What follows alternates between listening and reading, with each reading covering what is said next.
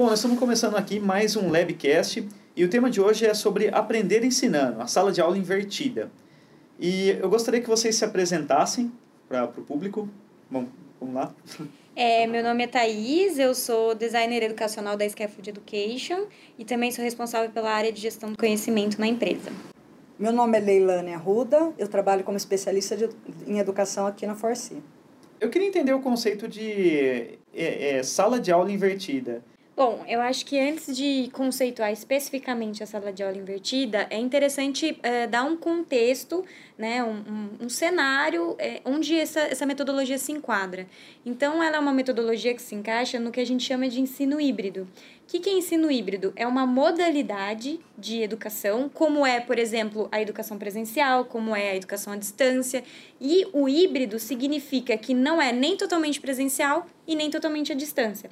Então, é quando a gente mistura, intercala e sincroniza momentos de aprendizagem que ora vão ser presenciais e ora vão ser é, online. E a gente tem várias formas de fazer ou de. É, várias uh, metodologias que se enquadram nessa perspectiva de ensino. Uma delas é a sala de aula invertida. Então, quando a gente fala em sala de aula invertida, o ponto principal é que a gente está uh, é, usando momentos de aprendizagem, dois momentos de aprendizagem. Um momento que vai ser presencial e um momento que vai ser é, online. E por que invertida? Porque a gente inverte a ordem tradicional de apresentação ou de contato do conteúdo com os alunos. Então, na maioria das vezes, o, o primeiro contato que o aluno vai ter com aquele material que é conceitual, que é mais denso, que envolve uma leitura, que envolve uma construção, é, que envolve um primeiro contato com o conceito, ele vai ter isso na sala de aula e quem vai apresentar para ele é o professor na sala de aula. Na sala de aula invertida, esse contato vai acontecer previamente por meio, por exemplo, de uma plataforma de aprendizagem. Então, o professor vai disponibilizar um material para, seja para leitura, ou seja um vídeo, ou seja uma apresentação de PowerPoint, para que ele, num primeiro momento, uh, faça aquela leitura, faça aquelas, aquelas primeiras observações e, num segundo momento, ele vai problematizar esse conteúdo dentro da sala de aula. É, é, é muito rico enxergar o quanto a tecnologia abriu uma grande possibilidade, mas essa discussão sobre o aluno ser protagonista ou a gente é, maximizar essa aprendizagem não é nova. Então, a tecnologia só abriu possibilidades. A gente, enquanto pedagogia, vem discutindo isso há muito tempo, tem várias teorias que já tratavam o aluno como sujeito do processo, que enxergava que a aula precisava envolver o aluno como, como protagonista, como alguém que atua mais diretamente e que não é só ouvinte. Porque no modelo tradicional, como a Thais comentou, o aluno é, é pouco protagonista nesse momento que o professor está conceituando, está apresentando os primeiros conceitos. Então, quando a gente consegue inverter a sala de aula, você tem vários ganhos. É, a gente maximiza o tempo, porque você consegue que esses conceitos prévios, que muitas vezes apesar de serem densos, a, o primeiro contato você nunca aprofunda tanto, você começa a apresentar os conceitos antes, e isso você consegue delegar, fazer no offline, fazer no online, fazer no momento em que o aluno está sozinho numa leitura ou num vídeo, tendo contato com esses conceitos iniciais, e depois você consegue, no momento de sala de aula, aprofundar, conseguir levar o aluno para os níveis mais complexos de pensamento, fazendo aplicação daquilo, fazendo uma criação a partir daquilo, refinando os conceitos. Seria como, até tentando entender, por exemplo, seria como, por exemplo, hoje as crianças consomem muito mais né, é, conteúdo. Então elas assistem vídeos, ouvem podcasts. É, seria como tratar o professor para fazer a curadoria desse conteúdo e o aprofundamento do que ele já consome, né? Ao invés de gastar o tempo dele para também só para passar o material. Oh. Então, já que ele, ele consome isso aí, você tipo, faz, você guia ele por onde ele, por onde ele pode é, ter os materiais, mas você usa um tempo melhor, mais estratégico ali do professor. Essa questão de guiar, ela é muito interessante porque ela, ela, é, é, ela, ela faz uma ponte com a ideia que a lei trouxe de protagonista, né? Então, para o aluno protagonizar, o professor tem que oferecer condições para esse protagonismo é, acontecer. Então, quando o professor ele se coloca no papel, por exemplo, de um curador, né, de, de fazer a curadoria, o que, que é fazer a curadoria de um, de um material? É escolher materiais dentro de um determinado uh, cenário, então, dentro do do YouTube, uh, que são uh, fundamentais para o aluno aprender aquilo, mas que mas que estão coerentes em termos de linguagem, de aprofundamento, uh, que, que conversam com o conteúdo de acordo com o perfil do aluno, de acordo com o perfil da sala de aula. Então, o professor, como curador, ele, ele vem hoje naquele mar de informação, naquele mar de conteúdo, ajudar o aluno a selecionar o que de fato vai ser rico. Sim. Só que isso pode. É, essa atividade prévia, que, que é muito importante no, no planejamento do professor, então, quando ele vai escolher o, é, é, qual é o material que o aluno vai ter contato antes, ele pode ser uma, uma, um material de curadoria e pode ser um material de criação.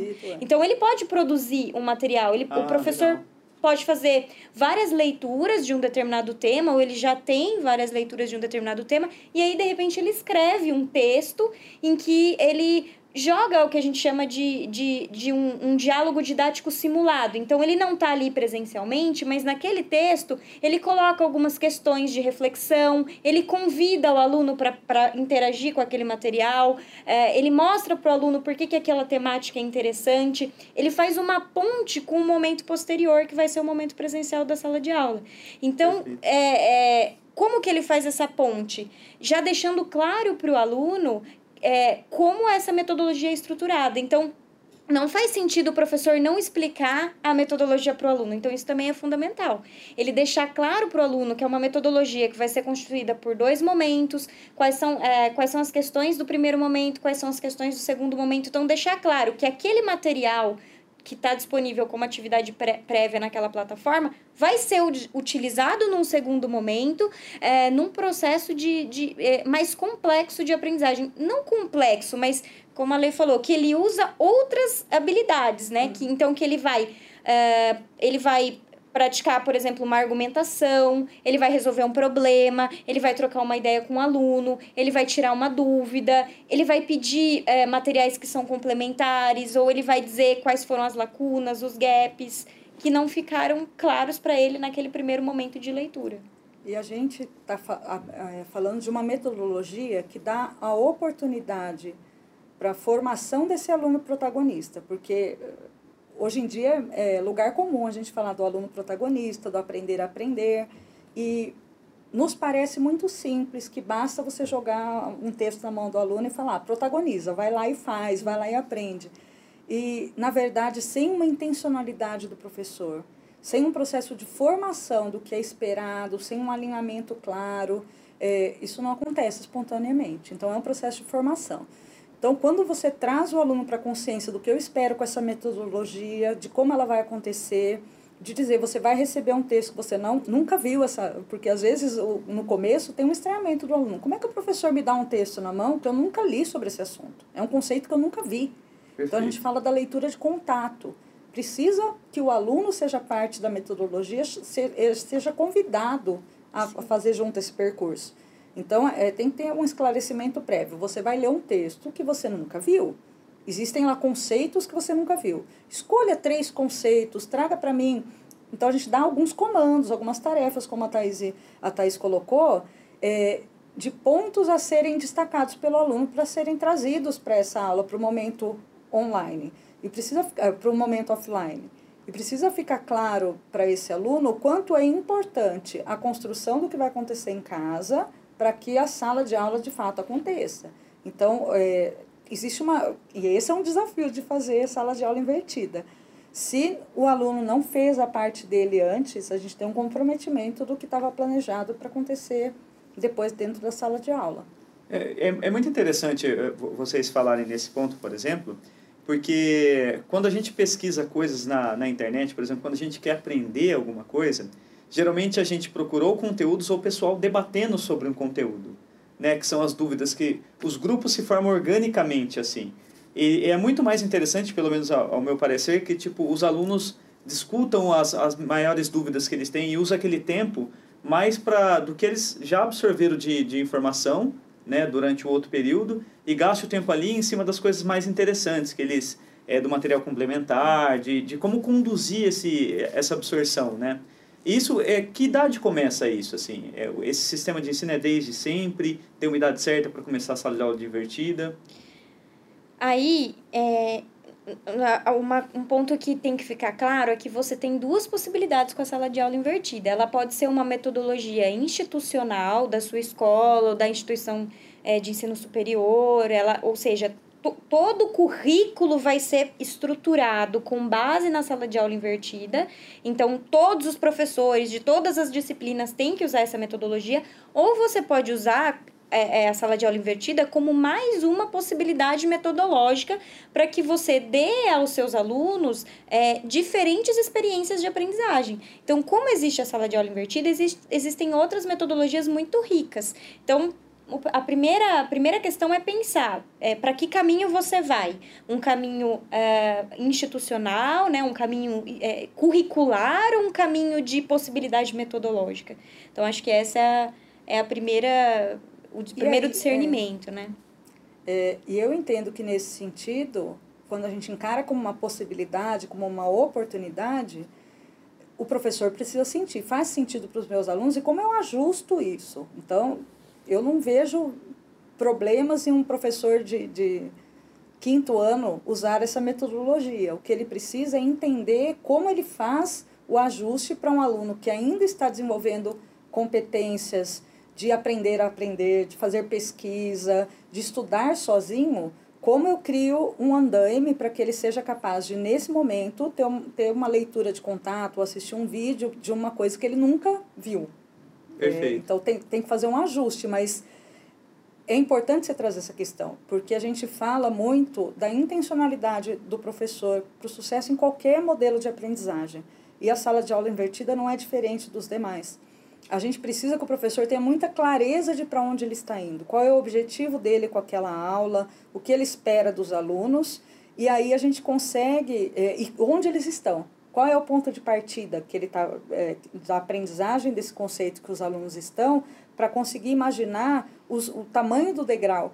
E aí ele consegue intencionalmente criar situações que sejam desafiadoras, que sejam encorajadoras até, para que esse aluno possa se lançar sem. É, a gente não pode ter uma ruptura. Não pode ser um momento em que o aluno se sinta assim, nossa, eu nem vou na aula amanhã, porque olha isso aqui. Ou né? então, ah, meu professor está com preguiça de preparar a aula, isso. não deu tempo, ele não entende muito do assunto, aí ele pegou um texto na internet e me, e me pediu para ler peraí, isso aí ele tá fazendo o papel dele? E aí é. a gente brinca até de um texto em latim de 50 é. páginas é. como pré-aula. Então não é algo adequado, não é esse o papel da sala de aula invertida. E, é, essa é uma, escolha... uma boa pergunta até, é, gera uma boa pergunta, eu creio que, por exemplo, vocês falaram, por exemplo, do perfil do aluno, da, das, dos desafios, mas dentro da sala de aula tem vários perfis. É, o pessoal que se identifica mais com a área humana, com, a, com as biológicas e tudo mais. E eu fico pensando, eu, mesmo, eu sempre gostei muito mais de humanas. E para entender química, para mim, era terrível.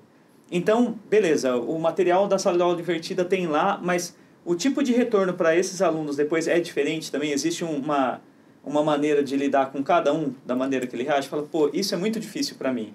E aí, como vai ser tratado isso? Tem um diferencial de um para outro? Eu quero responder essa pergunta. é, eu acho que a gente está tratando de duas coisas diferentes, mas que devem estar articuladas. É, talvez num modelo que encoraja o aluno como protagonista e que olha cada aluno como único, e aí a gente pode cair para uma outra metodologia que é a diferenciação na aprendizagem, uhum. a gente vai encarar que nem todos os alunos estão no mesmo ponto e nem precisam chegar ao mesmo ponto ao mesmo tempo, mas que vão ser dadas possibilidades, ainda que eles partam do mesmo texto ou do mesmo vídeo, eu posso, na hora que chegar em sala de aula, propor diferentes níveis de aplicação daquele texto, diferentes desafios ou linguagens. Então, eu posso falar: olha, vocês vão escolher. Todo mundo leu o texto inicial, introdutório, que falava das guerras, da Guerra dos 100 Anos. E agora vocês podem escolher. Ali, naquele centro de aprendizagem, vão fazer um post de Facebook sobre o assunto. Ali vai ter um infográfico que vocês vão criar sobre esse assunto. E ali vocês vão fazer um jogo de tabuleiro. Enfim, diferentes possibilidades que podem ser só respeitando as múltiplas inteligências e usando as habilidades diferentes ou de níveis. Olha, é, na, na, matemática eu vou ter um nível A, B, C, enfim. É, isso está aberto, mas depende da gente acreditar que isso é possível, né? É, no nosso modelo de escola, a gente encara isso como um, um desafio que a gente acredita que deve ser feito, porque cada aluno é único e a gente é, espera oportunizar o melhor desenvolvimento dele. É, eu acho que é, você oferecer diferentes oportunidades de aprender para esses alunos que são diferentes, culturalmente diferentes, cognitivamente diferentes, né? Então, é, então, em níveis diferentes, mas que todos têm potencial de, desenvolver, de se desenvolver e de aprender. E aí você precisa oferecer ao aluno possibilidades dele, é, dele dar o melhor de si naquele, naquele determinado momento. Inclusive, quando você é, coloca uma atividade prévia, você vai escolher. Se você tiver a possibilidade de escolher um texto e um vídeo, por que não? Porque alguns alunos eles vão se identificar mais com a forma que o vídeo representa representa ou trata daquele conceito. E outros alunos vão se identificar mais com a leitura daquele que o texto traz daquele conceito. Então, é, é, essa diversidade de formatos também contribui muito para que os alunos se interessem e, e, e se sintam assim, nossa, eu tenho diferentes formas de interagir com esse conteúdo. Então, isso também é muito importante. E, e aí, chegando na sala de aula, são outros formatos ainda, uhum. como a Leilani, Leilani exemplificou. Então, acho que é, nesse sentido a sala de aula invertida é muito rica, metodologicamente muito rica. Eles trazem conteúdo deles também? Quando eles, eles gostam, assim, eles trazem coisas que eles acharam do mesmo assunto? É, se a gente aproveita a oportunidade até de dar visibilidade para eles do porquê a gente escolhe aquele recurso, de como aquele recurso, como foi feita a curadoria daquele recurso, é claro que você não precisa fazer isso a cada aula, mas é, a gente está fazendo um outro processo que é o de letramento digital, de alfabetização digital, ajudando esse aluno a entender, olha, de um leque enorme de possibilidades, eu escolhi essa por um motivo. E aí você deixa claro como foi feito o filtro, por que você escolheu aquele recurso. Então a gente vai ajudando esse aluno é, a entender melhor como a gente faz essa, esse trabalho de pesquisa, formando esse aluno que aprende. E aí o resultado disso com certeza é um aluno que traz de volta para você. Então, quando você abre e diz, olha gente, eu, deixa eu contar para vocês como é que eu cheguei nesse vídeo de hoje. E ele fala, ah, semana que vem ele chega e fala, eu achei um vídeo que eu quero compartilhar com você, eu quero te mostrar. Legal. Então, você abre um canal para isso. Ó, deixa eu seguir aqui. É, bom, é, quais os, os benefícios, acho que vocês já falaram. Como vocês mensuram o resultado com os alunos? Da sala de aula invertida? Olha, eu acho que mensurar resultado é um grande desafio. É, primeiro, é, o que tem que ficar muito claro, que eu acho que a lei menciona em vários momentos da fala dela, é que no momento do planejamento do professor, não importa qual metodologia ele vai utilizar, ele tem que ter muito claramente o que ele quer que o aluno dele o que, o que ele quer que o aluno aprenda. Então, eu estou usando isso aqui e no final disso eu gostaria que o meu aluno fosse é, conseguisse fazer essas coisas. E aí a gente tem que pensar como é que eu vou identificar se ele conseguiu, se ele não conseguiu, um gap, uma lacuna, né? Para então ir para uma segunda etapa que é de proporcionar é, novas oportunidades e nova, novas questões. Então, isso é essa, essa, essa a, a sincronia entre o que eu vou ensinar, como eu vou ensinar e o que eu espero que o meu aluno aprenda, isso é muito, muito, muito, muito importante. E aí, as medidas de, de diagnóstico. Na sala de aula invertida, por, dependendo do tipo de plataforma de aprendizagem que você usa, você tenha uma possibilidade de, é, de mensurar isso é os relatórios que essa, que essa plataforma gera. Então, por exemplo, uh, quantos dos alunos efetivamente fizeram o download daquele artigo ou é, daquele texto que você postou, e quanto, o quanto eles interagiram entre eles, se você propor dentro da plataforma um espaço em que eles possam interagir falando daquele recurso, uh, se eles assistiram aquele vídeo, você consegue ver. O que eles trouxeram para a sala de aula também é um indício, né? Como, é, como eles interagiram com aquilo que você propôs na sala de aula. Então, ah, você propôs um debate a partir do que foi posto uh, anteriormente.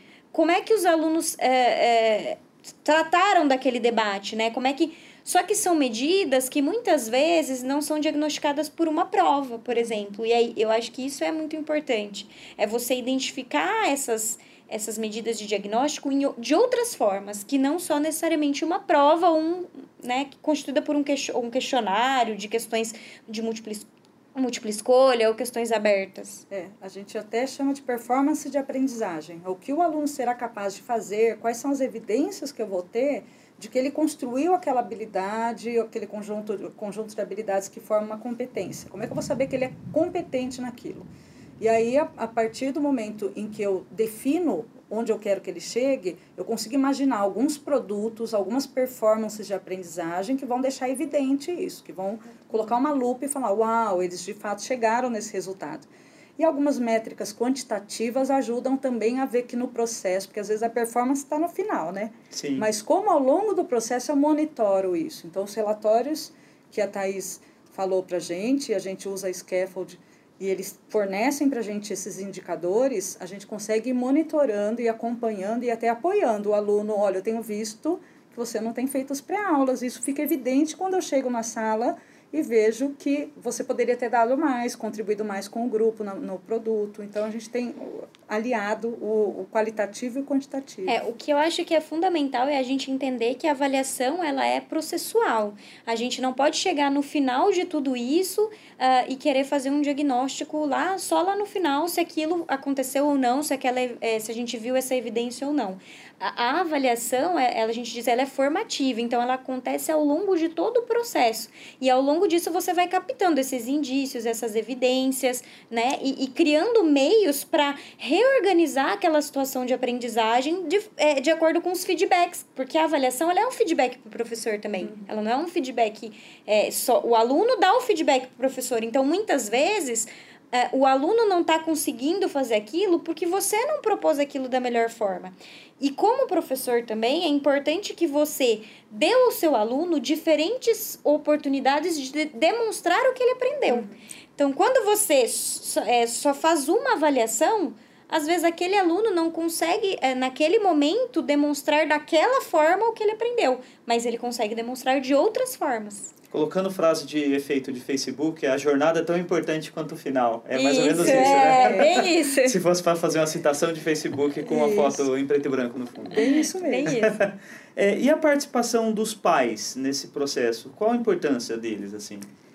Fundamental. É, primeiro, na compreensão dessa proposta, que quando a gente vai, é, como adultos, que frequentamos a escola num outro modelo, num outro momento histórico, num outro momento da, da produção de conhecimento, a gente tem que romper vários paradigmas do que a gente achava que era uma tarefa de casa, do que a gente achava que era o papel do professor, que era o papel do aluno.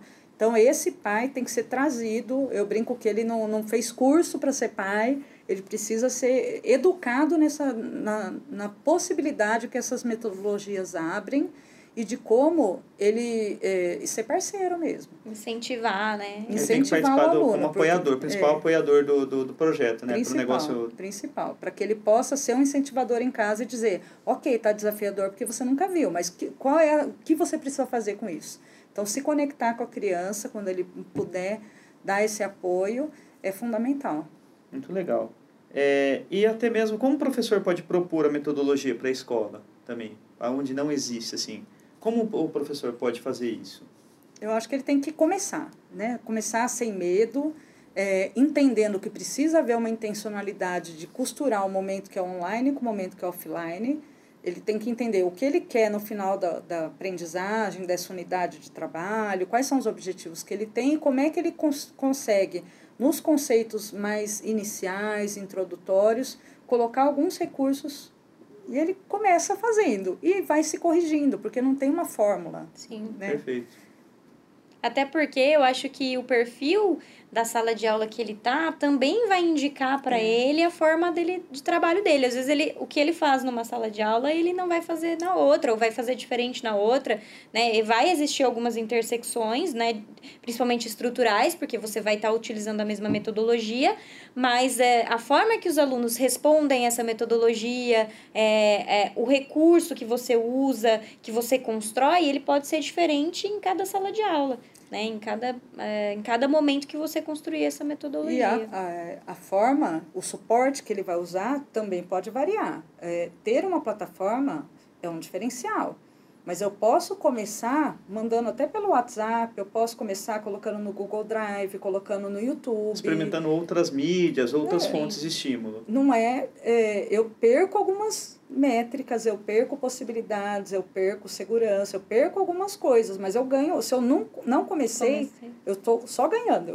É, a ideia é não dizer, ah, se você não tem uma plataforma, desista de fazer sala de aula é, invertida. Não, não Comece, apenas. né, de outra forma e é, num determinado momento, dependendo da aceitação da escola, e, e aí você tentar é, ter a plataforma ajuda muito ajuda. Por, por conta das funcionalidades que, que podem existir ali para te amparar enquanto professor.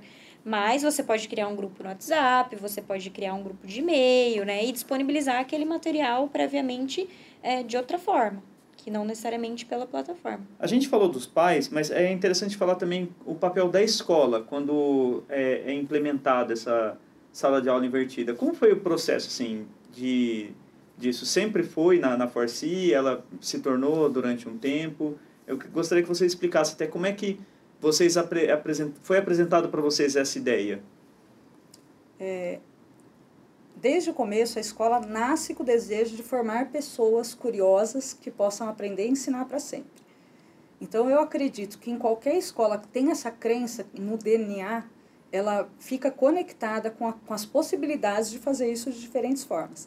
Então, é, mesmo antes do aparato tecnológico possibilitar isso, de termos uma plataforma, a gente já acreditava que a gente precisa buscar os melhores meios para que o aluno aprenda. E a gente vem experimentando formas diferentes de fazer isso. É, eu lembro quando apareceu o, o termo flip, flipped classroom, e de, de, de dizer a gente foi estudar isso e falar, ok, a gente já faz parte disso, mesmo antes de saber que existia um termo, que estavam agora é, nomeando isso e criando isso formalmente Formalizando, como uma né, estratégia. Né? Legitimando. Né? É. Isso acontece muito na educação, né? É, as coisas elas já, já, elas já foram já são feitas e aí de repente elas ganham um nome ou elas ganham um novo nome né é, elas é. tinham um nome e elas ganham um outro nome é, e o salto tecnológico também faz a gente é, ter que acompanhar as, as novas ferramentas o tempo todo, né? É, a gente está discutindo, por exemplo, até as redes sociais, a maneira que todo mundo se comunica, como elas consomem conteúdo. É muito interessante ver que as escolas também estão acompanhando isso, né? Sim. Vendo onde os jovens, por onde os jovens consomem coisa, vendo qual a melhor maneira deles absorverem informação. É, eu acho que é muito importante nesse, nesse contexto, assim, é, é, a gente compreender que é uma transição, né? É, e, e não ter medo dessa, dessa transição, dessa ruptura, como a lei falou. A gente vai experimentando, é, porque a gente tem no DNA da escola, né, no, na, na, que os nossos alunos, os alunos precisam é, ser protagonistas, precisam aprender a aprender, que isso seja um processo permanente, não aprender o conteúdo específico daquela disciplina para fazer aquela prova, uhum. né? é, que existe uma diferença muito grande. E eu acho que o fundamental, é, seja na escola, é, seja numa, numa universidade, ou seja no ambiente corporativo, para quem vai usar a sala de aula invertida para dar um treinamento, é, é o acordo didático, ou seja, a gente mostrar para o pai, para o aluno, é, o que, que é essa metodologia antes de colocar ela goela abaixo, né, é dizer do que se trata, dizer como ela vai funcionar, é, quais são os benefícios, por que, que a gente escolheu fazer essa metodologia, quais são as principais questões é, da estrutura, do caminho, do percurso, os ganhos que isso, que isso vai trazer. Então, acho que tem que ficar claro, né, é, é, para a comunidade que está envolvida do que se trata. Não necessariamente falar o nome, né, se não quiser uhum. falar, mas mas explicar como é que vai ser. E acho que a outra questão que a gente mencionou, mas é importante frisar, é não deixar com que esses momentos, o online e o offline, eles se tornem independentes, se tornem uhum. momentos separados. Porque é, o que acontece muitas vezes é que o professor, ah, eu não tenho tempo de preparar a aula, ah, nossa, achei um texto aqui super legal, vou colocar ali para os alunos lerem, nem sei o que, que eu vou fazer depois, nem sei como é que eu vou trabalhar esse texto depois. Às vezes ele nem leu o texto, mas ele tem um colega de trabalho que já trabalhou o texto, manda o texto. Então, assim, essa, é, essa bagunça né, no planejamento eu acho que inviabiliza muito a a, a efetividade da, da, da metodologia. Então, ela exige um planejamento como qualquer outra metodologia. Então, Tem que ser amarradinho as coisas. Talvez até maior. Porque exatamente. eu preciso ter uma clareza do que vai acontecer no, no momento presencial e de como isso vai levar à, à consolidação das redes conceituais, daquilo que eu coloquei no, no online. Se eu não fizer essa amarração, aí a gente está brincando de matar o tempo, e não é essa, com certeza, a intenção de nenhum professor que, que se lance numa metodologia como essa. É, uma coisa importante também de frisar é que a gente está num tempo em que é muito oportuno fazer esse, essa abordagem com os alunos. Porque a gente tinha no momento tradicional, na, numa abordagem que fazia algum sentido na nossa época de escola, o conhecimento estava no professor no livro, ele não mudava, era aquele é, demorava para mudar, demorava é. para algo que está no livro ficar caduco, né? No meu tempo de estudo era vai cair na prova capítulo 1 e 2, estudem, e daí se falava, nossa, eu não suporto mais ler, né? eu não suporto mais decorar coisas. E era o mesmo livro do seu irmão, três anos é, mais velho, com desenhos primo, antigos ainda do, dos alunos anteriores. E, e ainda estava conectado com o que era verdade para aquele tempo. E você só precisava aprender a tirar do livro os conceitos principais ou tirar daquela aula que o professor colocava. Hoje, isso não é uma verdade. Se a gente reproduz esse modelo de escola, rapidamente esse conteúdo ficou obsoleto.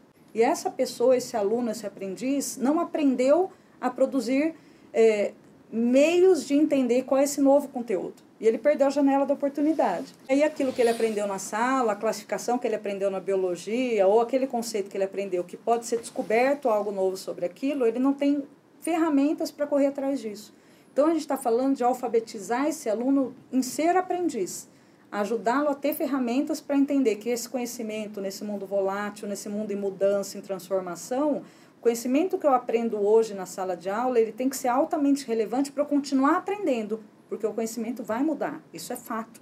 E se a, a gente não pode aprender aqui essas coisas que são datadas, que vão mudar, a gente precisa aprender aquelas que ajudam a aprender as novas. Então, é, é, é essa a mudança de, de mentalidade, de mindset do professor. Como dar ferramentas para que o aluno possa continuar aprendendo. E é uma coisa que, que eu estava pensando agora, é que, apesar de, de ter muita informação na internet, a, a maior importância de, de ter uma condução com sentido disso aí é o problema exatamente da desinformação que tem também na internet. São conteúdos, às vezes, é, porque qualquer um pode ser um produtor de conteúdo, hum e não necessariamente precisa ter uma profundidade ou, ou ter uma perícia em alguma coisa para estar. Então, é esse valor do profissional que conduz isso, acho muito legal a fala de vocês, que é o importante do, ó, isso aqui é um conteúdo que você vai realmente aprender, vai desenvolver, porque tem muita groselha na internet também, né? E eu acho que além disso, fazendo uma ponte com a sua fala e com a fala que a lei, é, é, da lei agora, é que você, é, o aluno, ele vai começar a construir o discernimento de identificar o conteúdo que é groselha, né? É. E o conteúdo que está trazendo uma contribuição para ele naquele momento. Então, acho que isso é o aprender a aprender, né? É ter essa essa esse discernimento mesmo, é identificar critérios que, que, que dão plausibilidade, que dão fundamentação, que dão, se necessário, assim, é, é, é, o, o respaldo científico daquele texto né, que está que, que tá trazendo. Então, num primeiro momento, esse, esse serviço, esse trabalho de curadoria que o professor faz, ele vai ser feito pelo aluno ao longo da vida dele, depois que ele, inclusive, sair da escola. Então, acho que a escola tem que oferecer isso para ele, né? De não fazer uma pesquisa no Google, por exemplo, e pegar o primeiro link da pesquisa é. e assumir aquilo como uma referência. Ah, não duvido daquilo, né? Eu não, é, eu não, é, como eu vou dizer, eu não confronto, né? Eu não, é, eu acredito naquilo. Como né? suficiente, Isso, como único, né? Isso, é. exatamente. Não procuro, então, é, é, confrontar aquilo com o que eu já sei, com o que eu quero saber, com é, então, eu acho que isso também é, é fundamental. Vocês formam o pensamento crítico também na, na, na, pessoa que pesquisa ali, né? O conteúdo também. É, porque a gente está em, em 2020 e cresce cada vez mais o pessoal que acredita em terra plana, não acredita em vacina. Então, e tudo isso está na internet também, né? Isso que é muito legal mostrar que é, é, não é só você ensinar ele também, é você mostrar um senso crítico para ele do que no conteúdo que realmente tem relevância. A própria ideia, assim, quando a gente estuda a natureza da ciência, né, e a gente tem aquela, aquela ciência endeusada, aquela ideia de ciência neutra, que salva, que não tem interesses por trás. Então, o cientista como uh, um homem de jaleco dentro de um laboratório, a pesquisa... Sem interesse. Isso, exatamente. Então, é, a gente vê isso muito, muito numa perspectiva de referencial que a gente chama de CTSA, que é Ciência, Tecnologia, Sociedade e Ambiente. Então, como isso se relaciona dentro dessa questão de, de, de trazer essa crítica? Porque, normalmente, quando a gente tem uma pessoa que não é crítica, ela vê lá comprovado cientificamente é. ou pronto, acabou. Se está comprovado cientificamente, não tem nada que, que contestar, não tem nada que, né? Então, essa criticidade em, em relação a, aos, inclusive aos produtores da ciência, uhum. né? A quem faz ciência, quem cria uma imagem da ciência, também é extremamente importante, né? É o famoso pesquisas indicam, né? Quando a pessoa é, não tem a fonte. Pesquisas, pesquisas indicam, é, pesquisas apontam. Ou você coloca é um dado estatístico, coloca uma estatística isso. de uma. Ah, pronto, o dado. Tem um número. Isso, as pessoas é. esquecem da, é, da importância dos dados qualitativos, né? O, o dado, hoje o dado quantitativo, ele, ele virou um pouco é, sinônimo de um argumento de autoridade, né? Uhum. Então, ver um, um, ali, ah, 90% das pessoas, mas da onde que veio essa porcentagem? O que, que ela quer dizer qualitativamente? Isso, isso também ficou, fica um pouco de lado e, e não pode, né? Bom, ó, vamos caminhando já para o final do episódio. Eu queria que vocês falassem é, como, como as pessoas podem buscar formação e dicas para leitura. É, eu gosto sobre essa todo esse cenário de ensino híbrido, sala de aula invertida. É, tem dois blogs na internet de dois professores que eu gosto muito, que é o professor José Moran. É, então ele é, um, ele é um professor que já, já é aposentado e ele escreve muito sobre, essas, sobre esses conceitos.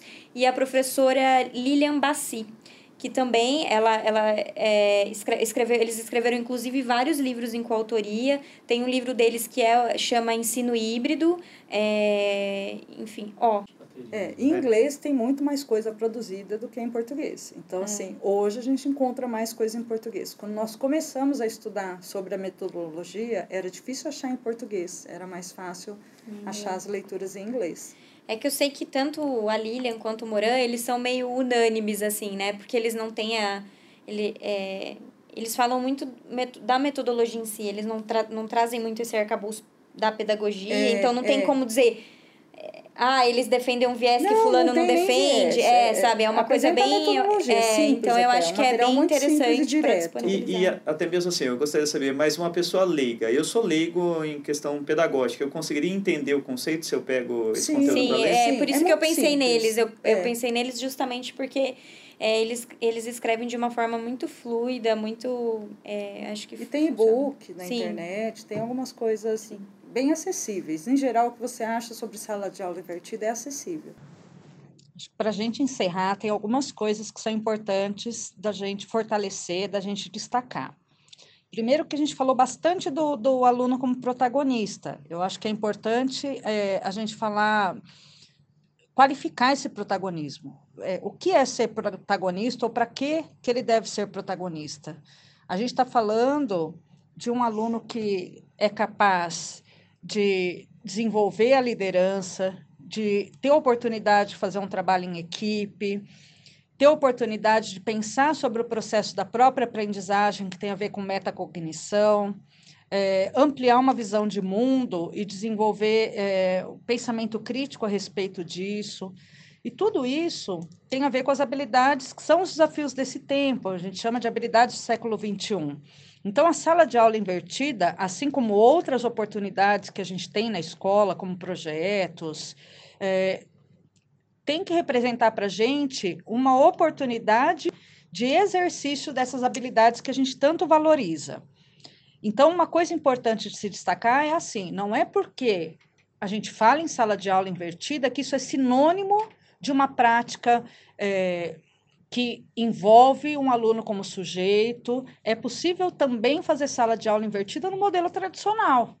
Se o professor fica simplesmente numa pré-aula, num texto tradicional, que não leva o pensamento do aluno é, para níveis mais complexos, se ele não costura essa pré-aula com uma aula presencial que de fato vai gerar e despertar um engajamento, que vai promover uh, pluralidade no sentido de que o aluno vai trazer uh, uh, diferentes pontos de vista, vai ter negociação.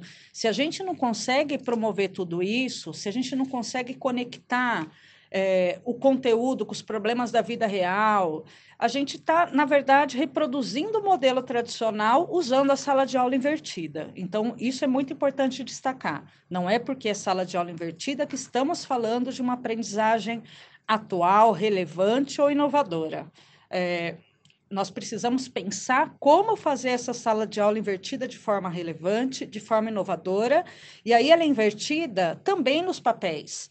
É, um modelo tradicional ele é centrado no professor, centrado no, no conteúdo que está datado no livro didático, mas uma sala de aula invertida, também nos papéis, traz o aluno como parte do processo, traz um conteúdo é, que é relevante, que esse aluno vai ter um papel ativo na sua aprendizagem. E essa aprendizagem vai ser altamente relevante, ela está conectada com os desafios desse tempo. É, e quando a gente consegue isso, tem algo muito interessante que a gente consegue. É trazer o aluno curioso, é um aluno preparado. Então, não basta é, um comando, um texto, que o aluno tem um contato com conhecimento prévio apenas para vir na aula um pouco mais preparado. A gente precisa que essa pré-aula, que esse momento prévio, seja um momento de curiosidade, de gerar no aluno perguntas, questionamentos, que ele queira muito vir para a aula, que ele tenha descobertas que ele tenha feito antes sobre é, o conteúdo e que ele já tenha feito pré-conexões. Aí sim nós teremos um aluno protagonizando. Então, falar em protagonismo sem essas qualidades, sem esses questionamentos, a gente está falando de algo vazio. A gente está falando de algo é, que simplesmente reproduz o modelo da, da, da, do formato tradicional, mas com é, um momento pré-aula. Agora, para isso, nada disso vai acontecer sem uma intencionalidade. É preciso que o professor planeje de forma intencional o que vai acontecer na pré-aula para gerar tudo isso e que isso esteja costurado com o momento da sala de aula. Também é, considerando que aluno é esse, como, qual é a qualidade do protagonismo que vai acontecer na sala de aula, como que essas curiosidades que o aluno vai trazer, essa diversidade, essa riqueza, as escolhas que ele fez, como que tudo isso vai ser mobilizado no momento da sala presencial. Isso tudo é muito importante para a gente chegar é, a um modelo de sala de aula invertida, de fato, que explora e que inova nos papéis do professor e do aluno. Bom, acho que isso é, são algumas questões que resumem um pouco do que a gente tratou aqui é, e são as ideias mais relevantes sobre sala de aula invertida. Bom, queria agradecer a presença de vocês no episódio, a gente vai ficando por aqui. E, bom, se cisserem fazer suas considerações finais, fica à vontade. É só agradecer, agradecer a Lei, minha parceira. Valeu. Agradecer o convite e é Eu isso. agradeço o convite também. Foi uma ótima oportunidade, né, da gente conversar, debater, né? É... Então a gente pede para você se tiver dúvidas, sugestões e algum questionamento sobre o tema ou sobre qualquer outro tema, manda aqui para a gente que a gente vai distribuir aqui para o pessoal. Beleza, gente? Obrigado, até a próxima. Tchau, tchau. Até, tchau. Até.